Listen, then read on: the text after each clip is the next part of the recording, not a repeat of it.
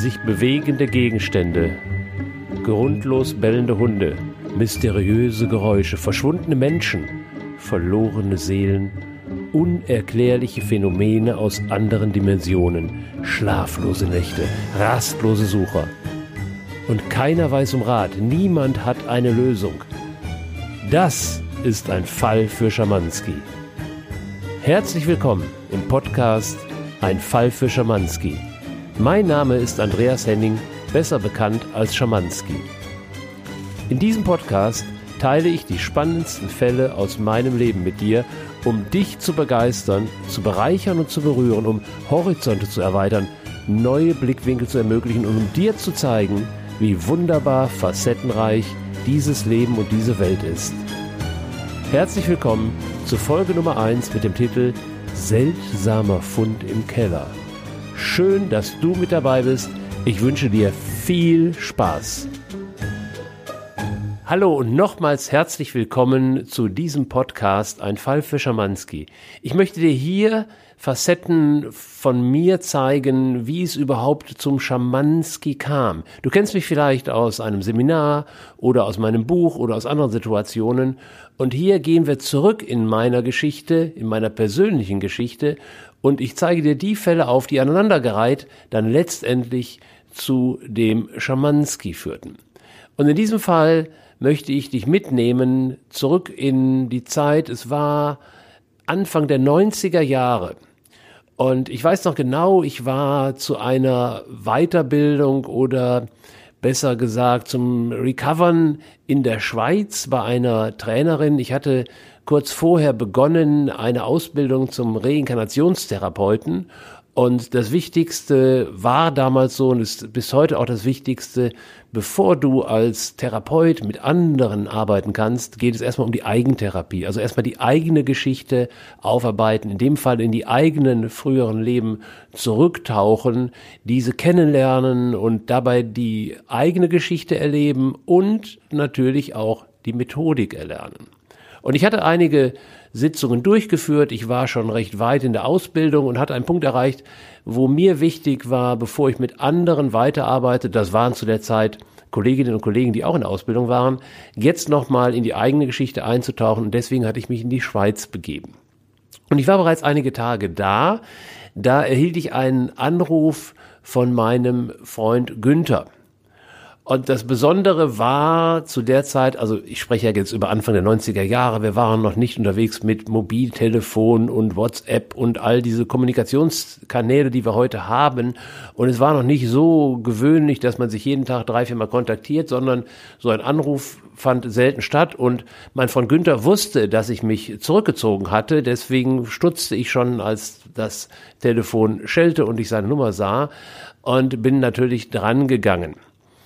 Und äh, die Begrüßung war wie normal, aber ich spürte schon irgendwie an der, an der Stimme, dass irgendwas Besonderes war. Also nicht nur, dass er mich anrief, sondern irgendwas war. Und er begann recht äh, Smalltalk-mäßig mit dem Gespräch. Deswegen weiß ich noch, habe ich dann auch unterbrochen und gesagt, hey Junge, warum rufst du mich an? Und dann sagt er, ja, wir haben also hier zu Hause äh, in dem neuen Gebäude, in dem Umbau, haben wir eine besondere Situation. Und dann wurde ich hellhörig. Besondere Situation war nicht sein üblicher Sprachgebrauch. Und Gebäude sagte mir etwas, weil mein Freund Günther hatte ein halbes Jahr vorher ein älteres Haus, älter ist gut, das, war aus, den, aus 1400 ähm, Piependeckel, ähm, ein älteres Haus gekauft, das war sanierungsbedürftig und er hatte bereits mit der Sanierung begonnen und wollte darin dann den Firmensitz von seinem Unternehmen platzieren.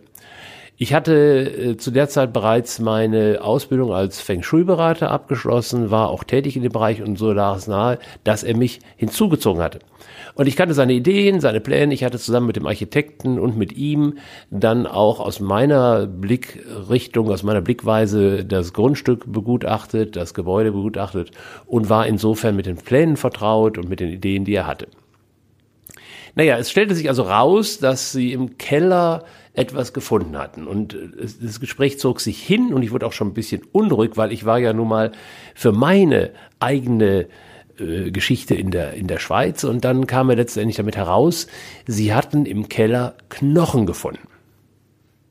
Und als er von Knochen sprach, obwohl noch gar nicht klar war, was für Knochen, spürte ich bereits, wie mir so ein Schauer den Rücken hinunterlief. Und ich hatte, glaube ich, ich glaube, ich hatte sofort ein Bild, dass sich das dabei nicht gerade um Hundeknochen handelte. Und das stellte sich auch raus. Es war auch so, es waren menschliche Knochen. Herausgefunden hatte Günther das, weil er hatte den Nachbar hinzugezogen. Der Nachbar war äh, der, der, der äh, Pastor einer Kirche. Und dort war er hingegangen, also der Nachbar war die Kirche, da war ein Friedhof auch nebenan und er war darüber gegangen und dann hatten sie sehr schnell herausgefunden, dass es sich offensichtlich um menschliche Überreste handelte. Allerdings hatte sich der Pastor auch strikt geweigert, sich darum zu kümmern und fühlte sich nicht zuständig. Mal nebenbei bemerkt, finde ich das schon recht seltsam, denn die Kirche verfügt über einen Friedhof und sie macht ja nun auch ein Teil ihres, ihres äh, ich nenne es mal Jobs, ist ja auch da ein Grundstück für zur Verfügung zu stellen, um eben menschliche Überreste Reste, ähm, so zu Grabe zu tragen, wie wir es gewohnt sind. Aber sie wollten sich nicht kümmern. Und nun stand also mein Freund Günther da mit der Herausforderung, was mache ich mit diesem Fund im Keller? Allerdings fühlte ich mich da jetzt auch irgendwie nicht zuständig. Also, sorry, bei aller Betroffenheit, was kann, wie kann ich dir denn jetzt bei deinen Knochen helfen? Und da sagte er, na ja, also irgendwie äh, müssen die ja auch irgendwo hin.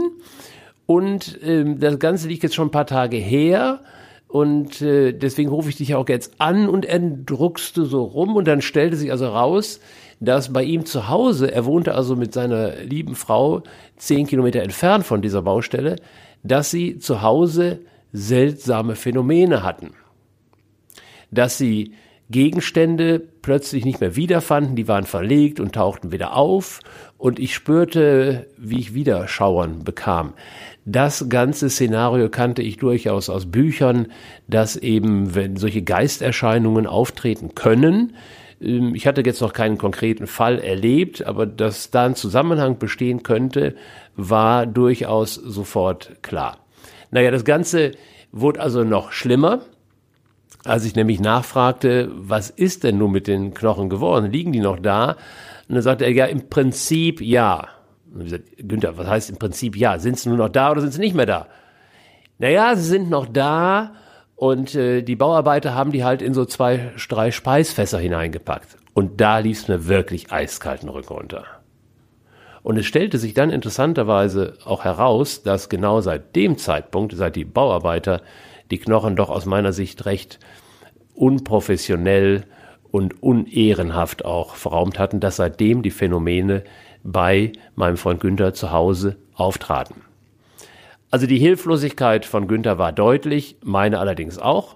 Und wir beendeten das Telefonat damit, dass ich dann sagte, gut, wenn ich jetzt hier fertig bin, dann komme ich zu dir er klang sehr erleichtert bei meiner Aussage. Das war, glaube ich, auch so sein Wunsch, seine Bitte, äh, dass ich da eine Lösung finde, wo er weit von einer Lösung doch entfernt war.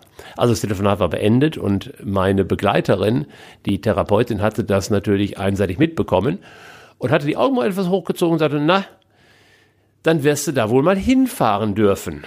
Und dann habe ich gesagt, ja, aber was mache ich denn jetzt da? Also, ich weiß auch nicht. Sagt sie, fährst du hin, machst ein Ritual. Ja, wie, was für ein Ritual? Oh, sagt sie, wirst du schon wissen, was du da zu tun hast. Na, super. Also, es lief darauf hinaus, ich habe nach zwei Tagen meine Sitzungen beendet und habe mich dann auf den Weg zu meinem Freund Günther gemacht, in der Hoffnung, mir wird unterwegs schon was einfallen. Es fiel mir aber nichts ein. Ich bin also dann letztendlich bei Günther zu Hause gelandet. Er war gar nicht da, er war noch auf einer Messe an dem Tag. Ich bin also von seiner Frau empfangen worden und hatte keine Ahnung, was ich jetzt zu tun hatte. Ich hatte natürlich auch überhaupt gar keine Vorahnung, was an dem Abend noch geschehen sollte und welche Auswirkungen dies haben sollte, auch auf mein weiteres Leben, immer im Sinne von Lernen, Neues dazulernen, neu umgehen lernen und naja, letztendlich auf eine etwas ungewöhnliche Art und Weise den Horizont erweitern. Naja, also ich saß jedenfalls mit seiner lieben Frau im Wohnzimmer und wir warteten dann, bis Günther endlich von der Messe zurückkam. Das war schon abends. Es war im Sommer, es war also angenehm warm. Wir haben auch eine Zeit draußen verbracht, ein bisschen Wein getrunken. Und Günther kam dann und ich hatte die Idee, wir sollten uns schon in das Wohnzimmer setzen. Das Besondere an dem Haus, das die beiden bewohnten und bis heute bewohnen ist, es ist ein kleines Häuschen in Waldrandlage und inzwischen eine Anlage gemischt mit Schrebergärten und kleinen, kleinen Einfamilienhäusern. Ich vermute mal, dass eine Zeit lang dort Baulizenzen vergeben wurden, inzwischen nicht mehr. Also die beiden bewohnen eben ein solch, solch kleineres Häuschen mit einem großen Garten, der direkt an den Wald angrenzt. Und das Besondere ist an diesem Häuschen, es ist wirklich alles relativ klein. Also ein kleines Haus mit kleinen Zimmern, niedrigen Decken, ähm, schon besonders. Wir saßen also im Wohnzimmer und ich platzierte die beiden dann vor mir auf die Couch. Dazwischen stand ein Tisch und ich hatte mein Stühlchen dann sozusagen gegenüber und ähm, bereitete mich nun auf mein Ritual vor, was mir immer noch nicht klar war. Also mir fiel wirklich nicht mehr ein, als dass ich um eine Kerze bat und äh, Gottlob war Lothar jemand oder ist Lothar jemand, der auch schon mal ein Räucherstäbchen anzündet. Also ich, ich bekam dann ein Räucherstäbchen und Kerze, also das, was man sich so in Kitschromanen eben unter einem Ritual auch vorstellt, aber mehr hatte ich irgendwie nicht zur Verfügung. Also ich platzierte die beiden, entzündete das Kerzchen, das Räucherstäbchen und ähm, wir wollten gerade starten, da spielte plötzlich der Hund verrückt. Sie hatten einen Hund, der eben gewohnt war, im Haus zu sein oder wenn er mal raus musste, sozusagen vor die Tür musste, dann durfte er in den Garten. Also er schlug an, er wollte offensichtlich raus. Wir unterbrachen also und Günther öffnete die Tür, ließ den Hund raus und er bellte draußen kräftig. Und dann bekam ich die Erklärung, dass das eben normal sei, weil ja da draußen auch der Wald angrenzte. Also ich bekam es so erklärt von den beiden, der verbellt halt jetzt sein Terrain, also der rannt halt einmal durch den Garten, macht wuff, wuff, wuff in aller Richtungen und dann wäre normalerweise alles gut gewesen. Doch an dem Abend war es anders. Er kam also wieder herein, setzte sich kurz auf den Boden. Ich wollte gerade wieder starten mit dem Ritual. Da schlug er innen an und begann nervös durch den Raum zu rennen. Dann wollte er wieder raus. Also Günther wieder raus, Tür aufgemacht, Hund rausgelassen, Hund verbellte draußen, Hund kam wieder rein. Das Ganze wiederholte sich mehrere Male, bis die beiden irgendwie den Hund beruhigen konnten, äh, was nicht so einfach war, dann letztendlich gelang. Dann ging es aber immer noch nicht weiter, weil dann wurde uns plötzlich kalt ich habe dann auch gar nicht mehr darüber nachgedacht, dass ja Kälte eigentlich gar nicht geht, weil wir hatten ja Sommer. Es war also ein, ein lauer Sommerabend sogar und wieso Kälte? Also Günther sagt, naja, es wird ein bisschen kühler. Ich mach, glaube ich, mal Feuer im Ofen. Also verzögerte sich unser Ritual weiter, weil jetzt erstmal Feuer im Ofen entzündet wurde. Das Feuer wurde entzündet und so ein Ofen, ich weiß nicht, ob du das kennst äh, aus, aus deiner Wohnsituation oder mal erlebt hast, so das Schöne an so einem Ofen, der mit Holz betrieben wird, ist ja, dass er sofort eine Strahlungswärme entwickelt, also sofort so eine wohlige, kuschelige Wärme ergibt. Das geschah aber nicht. Inzwischen schlug der Hund wieder an. Es war, und, und es war spürbar, also es war elektrisch in der Luft, also es kribbelte und krabbelte und äh, das, das ging eine ganze Weile und wir bekamen da irgendwie auch nicht wirklich eine Ruhe rein. Deswegen habe ich mir dann ein Herz gesagt, okay, jetzt ist Schluss, jetzt ist eben kalt und der Hund muss sich jetzt entscheiden, ob drin oder draußen. Jetzt machen wir ein Ritual. Und das brachte dann tatsächlich, ähm, mein energisches Ansprechen brachte dann tatsächlich etwas Ruhe in die Szenerie. Und die beiden hockten sich also dann auf das Sofa und ich habe dann die Kerze war inzwischen abgebrannt. Wir brauchten also ein neues, war auch keine Kerze, es war so ein Teelicht. Wir brauchten also ein neues Teelicht und ich habe dann noch ein Stäbchen angezündet und habe dann den beiden nur gesagt, ich habe jetzt noch nicht so den Plan, was ich mache, aber lasst euch einfach mal ein. Am besten schließt ihr die Augen und dann haben sie die Augen geschlossen. Ich bekam dann noch ein bisschen Musik zur Unterstützung. Und dann habe ich, was ich kannte zu der Zeit, war eine, eine Entspannungsreise sprechen. Das machte ich mit Seminarteilnehmern zu der Zeit schon. Ich habe also begonnen, so ein bisschen entspannende Worte zu sprechen. Und dann, bis heute erinnere ich mich nicht mehr so genau, bin ich wohl in eine Art Trance geraten. Ich habe also die Idee vielleicht gehabt, die beiden auch so ein bisschen in eine Trance zu sprechen, aber offensichtlich habe ich mich selbst dabei in eine Trance gesprochen. Also ich bekam dann, ich dödelte dann so weg in meinem Sprechen und weiß nicht, was dann geschah, bis heute nicht. Ich weiß nur, irgendwann wurde ich dann wieder ein bisschen mehr wach. Ich sprach inzwischen auch nicht mehr und habe meine Augen geöffnet und konnte sehr schnell auch realisieren, wo ich sitze, in welchem Raum und was da vorher war. Doch dann fiel mein Blick auf die beiden, die vor mir saßen. Und diesen Blick, den werde ich, glaube ich, nie vergessen. Könnt ihr euch vorstellen, diese Couch von Loriot, wo manchmal Figuren drauf saßen, so saßen die beiden vor mir, also die Knie eng zusammen, die Hände brav auf den, auf den Oberschenkeln und die Augen geöffnet, weit geöffnet und ich glaube, einer von beiden hat auch den Mund aufstehen. So saßen die staunend vor mir und blickten mich an. Und nachdem ich dann wach war, ja, meine Augen auch offen, habe ich sie angesprochen und gesagt, Leute, äh, alles in Ordnung? Und dann nickten sie nur stumm. Und ich versuchte dann mich zu erinnern, was denn wohl so war. Und ich konnte mich nicht erinnern und habe dann im Brustton der Überzeugung gesagt, so Leute, ich glaube, das war's. Wir haben jetzt hier Klarheit reingebracht. Und sie nickten wieder stumm. Und dann habe ich irgendwann mal nachgefragt, was waren eigentlich? Und dann erzählten sie mir, dass es wohl tatsächlich so war, dass ich ähm, in eine Art Trance gesprochen hatte. Und dann nahmen sie wahr, wie im Raum dieses elektrische, dieses Britzelnde nochmal stärker wurde. Und dann hat der Hund sich hingesetzt, die Ohren gespitzt. Und dann habe ich aus so einer sanften Stimmung und Stimmlage heraus plötzlich sehr energisch wen oder was auch immer angesprochen und gesagt, und jetzt raus hier, raus. Und da standen ihnen von da an die Haare zu Berge. Und so äh, saßen sie ja dann auch noch vor mir. Und äh, naja, wir haben dann, dann noch mal ein paar Mal drüber gesprochen, aber es blieb letztendlich bei dem Kern, dass ich sie offensichtlich irgendwelche Phänomene, Energien oder vielleicht auch Geistwesen. Ich war damals noch sehr unbewandert mit den Hintergrunderklärungen dazu. Ich meine, das war Anfang der 90er Jahre dass ich die offensichtlich in irgendeiner Form angesprochen hatte und schlichtweg rausgeschmissen hatte. Und es war auch tatsächlich so, die Kollegin oder die Therapeutin in der Schweiz hatte mir gesagt, also mach ein Ritual und was auch immer du vorfindest, schicke es ins Licht. Und das hatte ich wohl offensichtlich getan, das war mir wohl auch gelungen. Es der Hund beruhigte sich, also der Hund war ruhig, der blieb auch den ganzen Abend ruhig. Interessanterweise konnte der Ofen jetzt auch seine Funktion erfüllen. Es wurde tatsächlich warm und kuschelig im Raum und wir haben noch lange zusammengesessen und äh, gemütlich geplaudert. Und offensichtlich war dieser Fall, also einer der ersten Fälle von Schamanski, lange bevor Schamanski zu diesem Namen kam, war offensichtlich gelöst.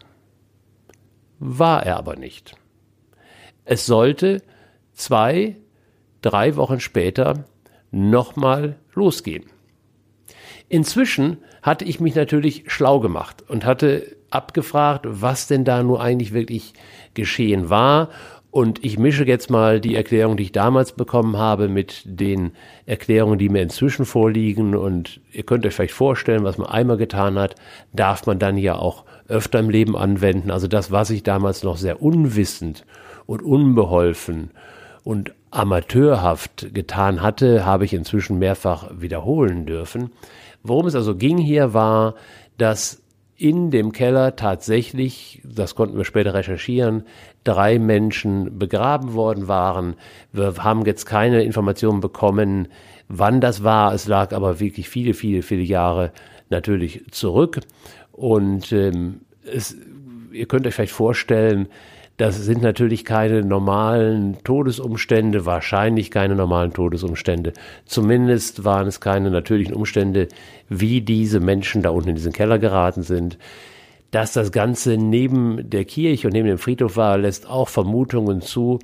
Also was wir inzwischen wissen, was durch viele Fälle bestätigt wird, wenn Menschen zu Tode kommen und zu schnell unter die Erde gebracht werden im wahrsten Sinne des Wortes, also zu schnell beigesetzt werden, dann kann es sein, dass Seelenanteile hängen bleiben.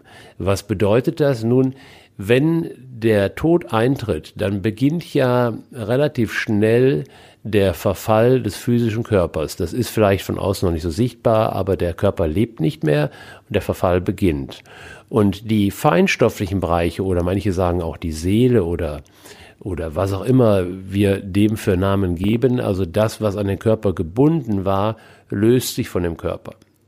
Und jetzt gibt es zwei Blickrichtungen. Die einen sagen, diese Teile gehen in irgendein Zuhause oder ganz simpel in den Himmel oder wo auch immer, um von dort dann nochmal neu zu inkarnieren. Wer diesen Glauben hat, hat dann auch ein gutes Bild, was passiert.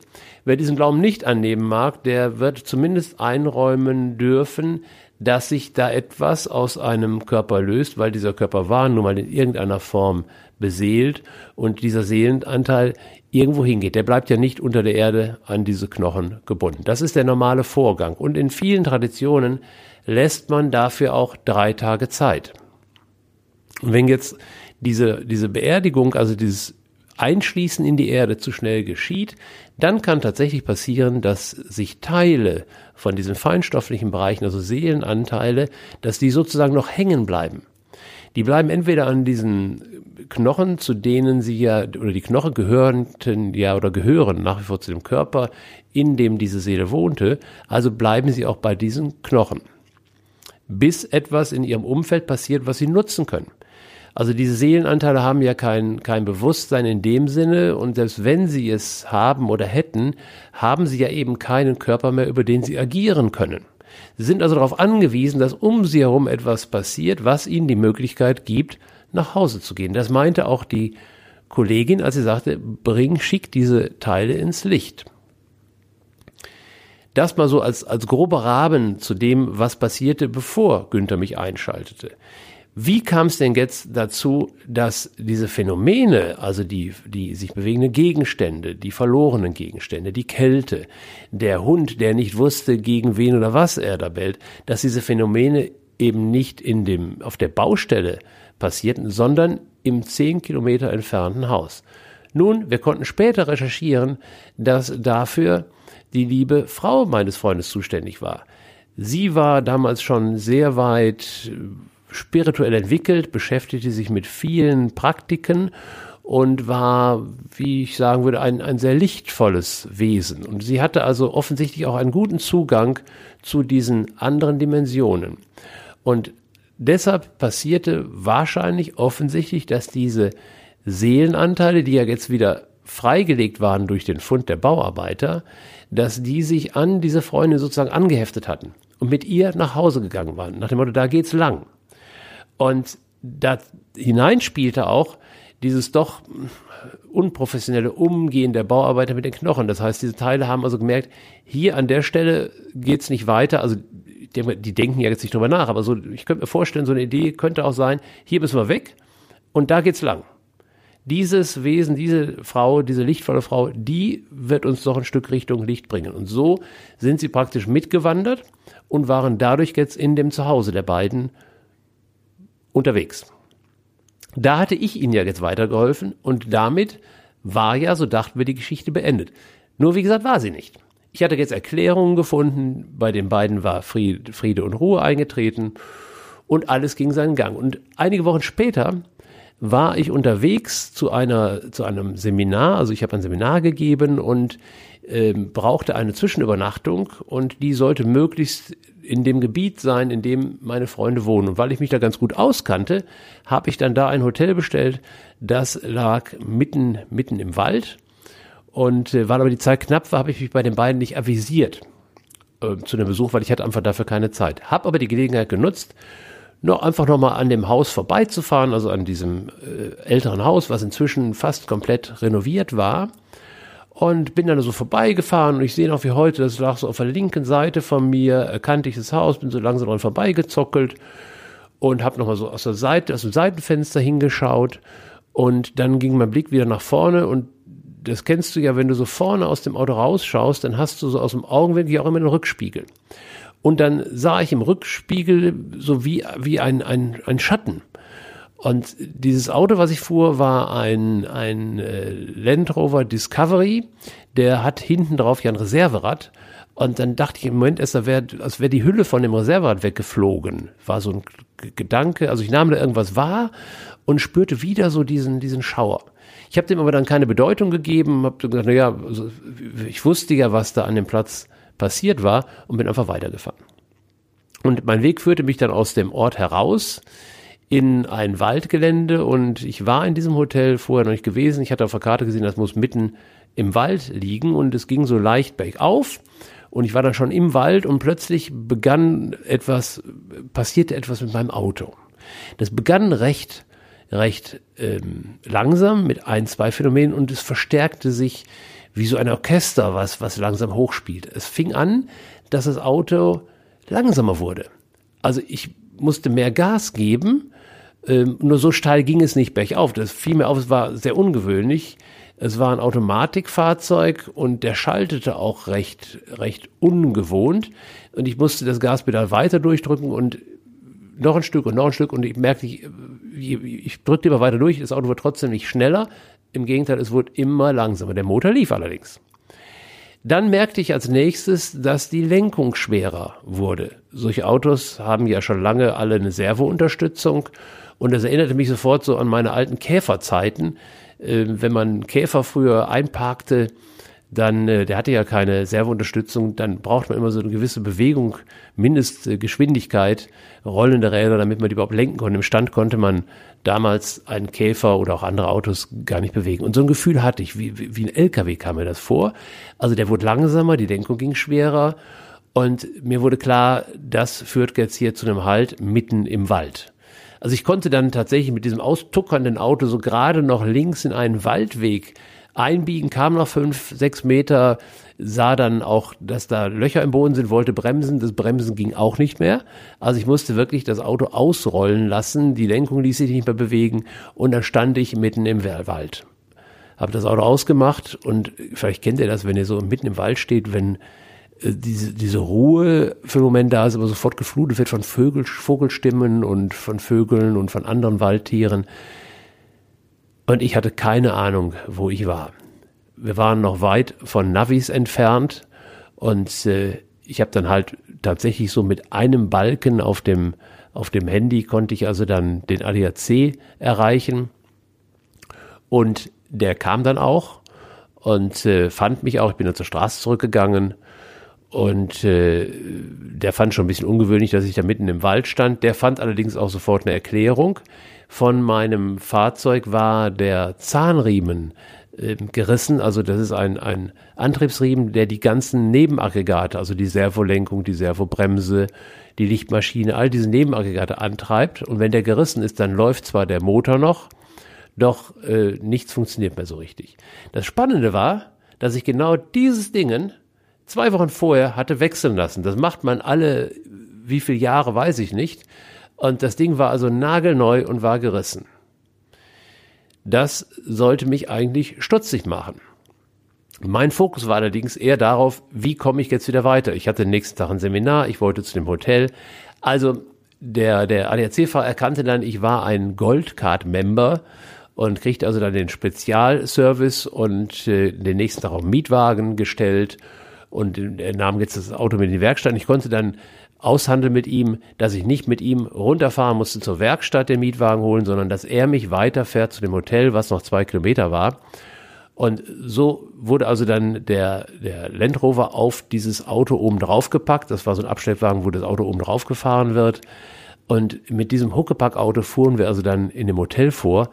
Und der Besitzer, das war ein kleines Hotel mit 30, 40 Zimmern, der kam noch raus und sagte, also er wäre jetzt 20 Jahre in diesem Hotel, würde das Hotel betreiben, aber das hätte er auch noch nicht erlebt. Dass also der ADAC den Gast bringt und oben drauf steht der Jeep und dann musste ich noch auf das Abschleppauto klettern, dann von da hinten meine Heckklappe öffnen, meine Koffer rausholen. Das fand er dann sehr, sehr, sehr besonders. Naja, also ich zog dann ein in dieses Hotel, für den nächsten Tag war alles geregelt und in dieser Nacht brach der Horror wirklich los. Ich wurde mitten in der Nacht wach, mir standen die Haare zu Berge, ich hörte Stimmen, ich sah Phänomene in meinem Raum. Also ich kam mir wirklich vor wie in einem Film und äh, ich hatte äh, Herzrasen, Adrenalin schoss mir raus. Äh, ich glaube, ich hatte sogar Schweiß schon auf, auf, auf dem Körper, kalten Schweiß auf dem Körper. Und ich konnte wirklich zum ersten Mal Phänomene sehen, könnt ihr euch so vorstellen, so wie, wie Nebelschwaden, die durch das Zimmer wabberten. Und äh, äh, mir war eiskalt und ich fühlte mich wirklich überwältigt bedroht. Ich hatte schlichtweg eine Scheißangst. Und ich weiß nicht, wie lange das so anhielt. Es war auch keine, keine Interaktion zwischen dem, was da in meinem Raum war und mir. Und genau das war natürlich der Fehler, den ich machte. Es war, wenn ich heute so zurückgucke, so wie zwei, zwei Menschen oder Typen oder äh, Wesen, die sich unterhalten wollen, aber sich nicht unterhalten können.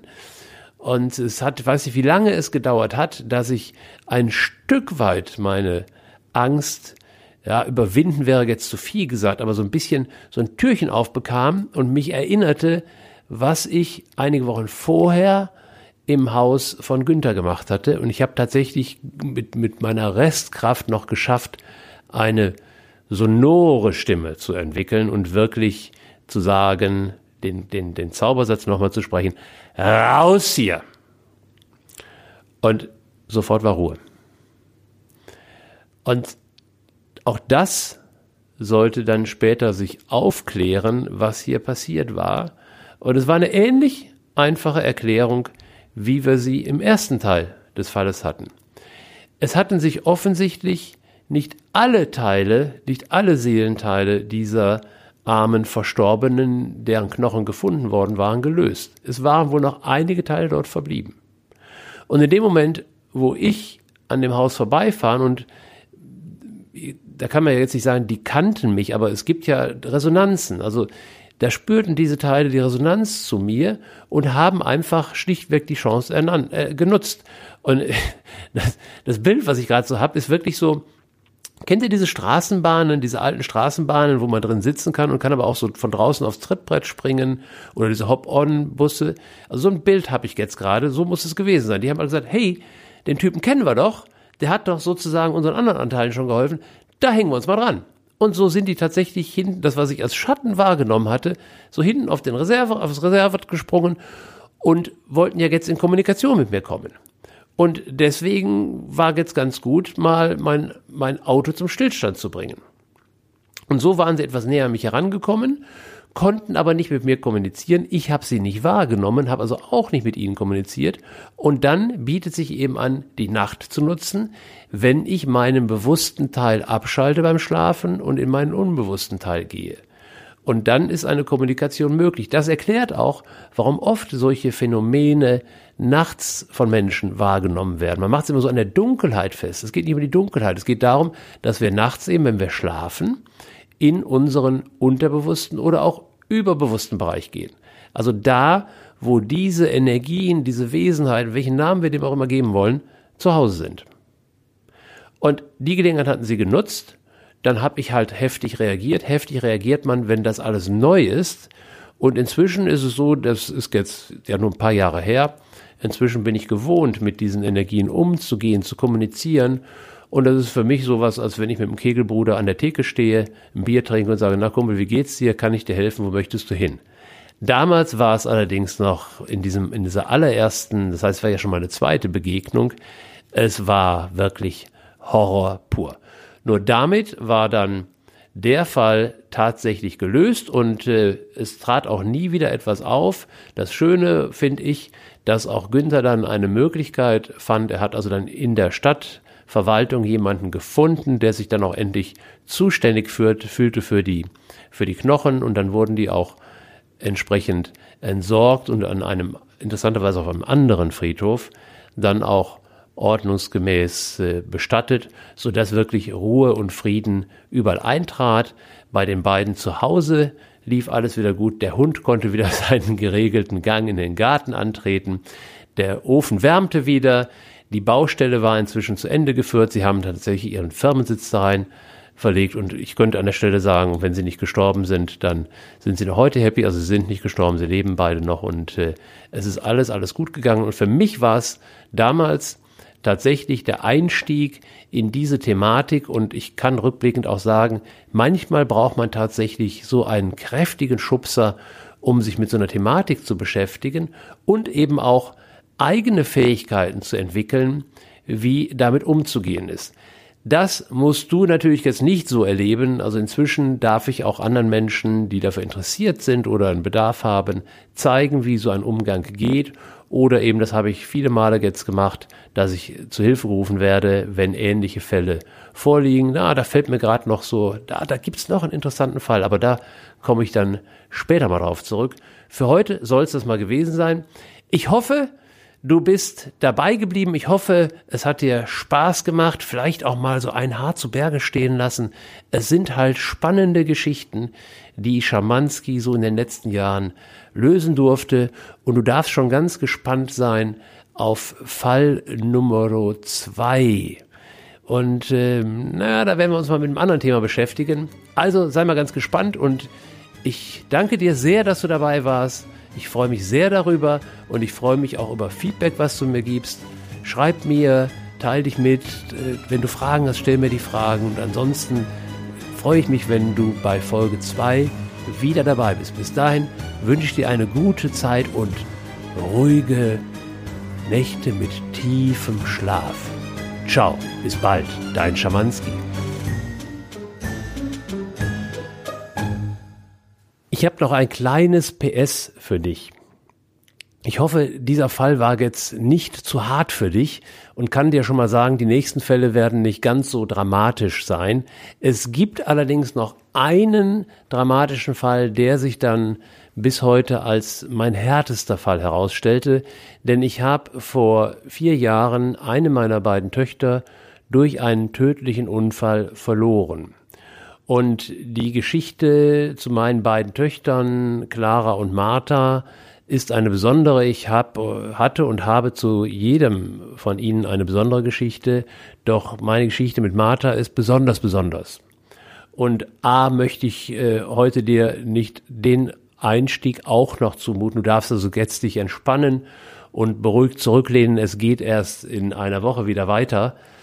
Ähm, doch die Geschichte von Martha mit Martha, also meiner Tochter, die verstorben ist, die ist schon so besonders, dass ich dich da schon mit hineinnehmen möchte. Sie ist auch noch nicht abgeschlossen. Ich musste damals nach ihrem Tod lernen, damit umzugehen. Und dieses damit umgehen hält bis heute an, auch für meine zweite Tochter Clara. Und da möchte ich dem Ganzen schon etwas Raum geben. Deswegen ab der nächsten Folge ein Fall von Schamanski erzähle ich dir hinten an immer ein bisschen über die Geschichte, die ich mit meiner Tochter Martha habe. Also auch darüber oder darauf darfst du dich gerne freuen. Und jetzt, wie gesagt, lehne dich zurück. Wenn du außerhalb dieses Mediums, auf dem du mich gerade hörst, Kontakt zu mir aufnehmen möchtest, du findest mich bei Instagram unter andreas.inspace. Also ich freue mich über jeden Kontakt, über jedes Feedback, über jede Frage.